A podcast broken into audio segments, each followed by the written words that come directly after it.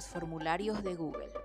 Al profesor Pérez le resulta fácil usar documentos, hojas de cálculo y presentaciones de Google en el aula, ya que son similares a los otros programas que usaba antes.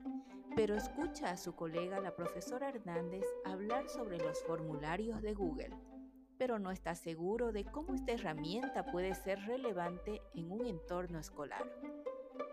Para ayudarlo, podemos mencionarles cuáles son los usos relevantes de los formularios de Google en educación.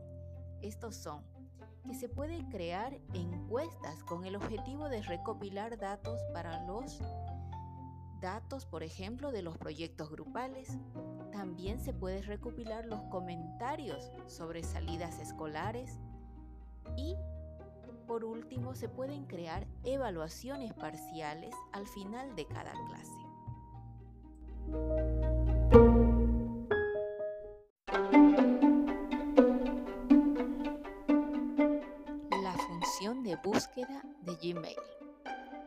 El director Aguilar trabaja en una escuela de grandes dimensiones y recibe una abrumadora cantidad de correos electrónicos de los profesores, del personal administrativo, de los alumnos, de los padres y de los directivos del distrito escolar.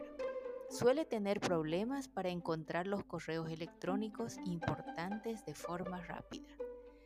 ¿Cómo puede usar la función de búsqueda de Gmail para encontrar los correos electrónicos de forma más efectiva?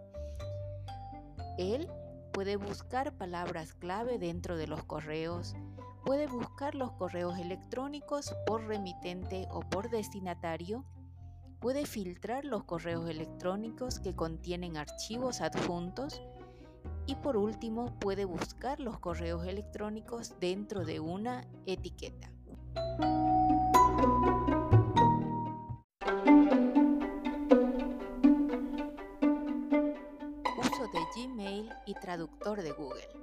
El profesor Pérez quiere ponerse en contacto con los padres de un alumno para felicitar al niño por haber mejorado el rendimiento. Sin embargo, el idioma nativo de estos padres es el alemán y no hablan español con total fluidez. ¿Cuál es la acción más rápida que puedes realizar para redactar un correo electrónico eficaz sin pedir ayuda? Sencillo, busca la extensión de Google Traductor para Chrome en Chrome Web Store y la utiliza para brindar una versión del texto en alemán dentro del correo electrónico.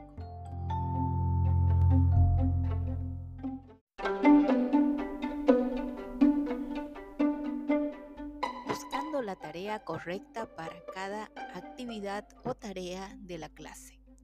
Si los estudiantes necesitan analizar y organizar datos para ciertos proyectos, lo más fácil es usar una hoja de cálculo pero si quieren ver los detalles de las tareas y las entregas, deben fijarse en Classroom.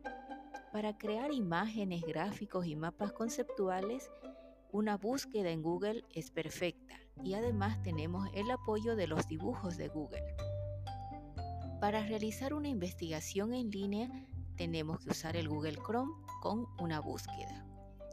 Y si deseamos crear una presentación grupal, pues ideal serían las presentaciones de Google.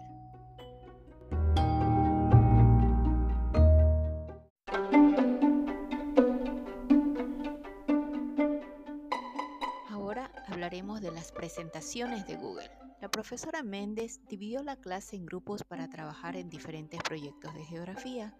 Cada grupo expone con las presentaciones de Google. Ahora veremos cuáles son esos beneficios de usar las presentaciones en el aula. Pues uno de ellos es que los alumnos pueden colaborar en la presentación de diapositivas de forma simultánea. Y también los alumnos pueden crear su propia copia de las presentaciones de diapositivas desde un vínculo compartido.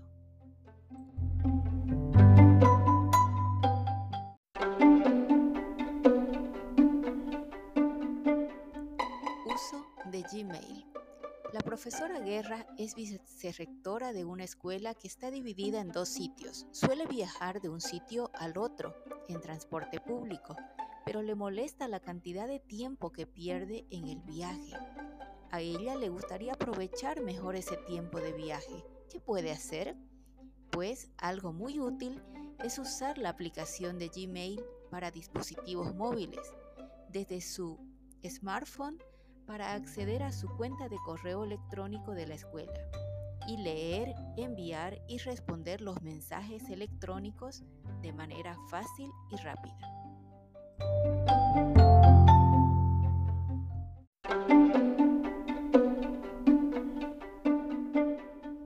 Diferentes herramientas para un propósito. En ocasiones los alumnos de la clase de biología tienen problemas para comprender los procesos biológicos como la digestión. ¿Qué actividades digitales pueden lograr que los alumnos se involucren más en la exploración de los procesos? Pues tenemos varias. Los alumnos pueden utilizar la búsqueda de Google para investigar el tema. También el profesor puede proporcionar videos útiles en una lista de reproducción de YouTube. O los alumnos pueden crear un diagrama en los dibujos de Google para explicar el proceso biológico. Otra opción es que los alumnos puedan crear una presentación grupal con presentaciones de Google para exponer las conclusiones ante el resto de la clase y dar inicio a un debate. Por último, el profesor puede compartir el trabajo que realizaron los alumnos del año pasado que se encuentran compartidos en un sitio de Google.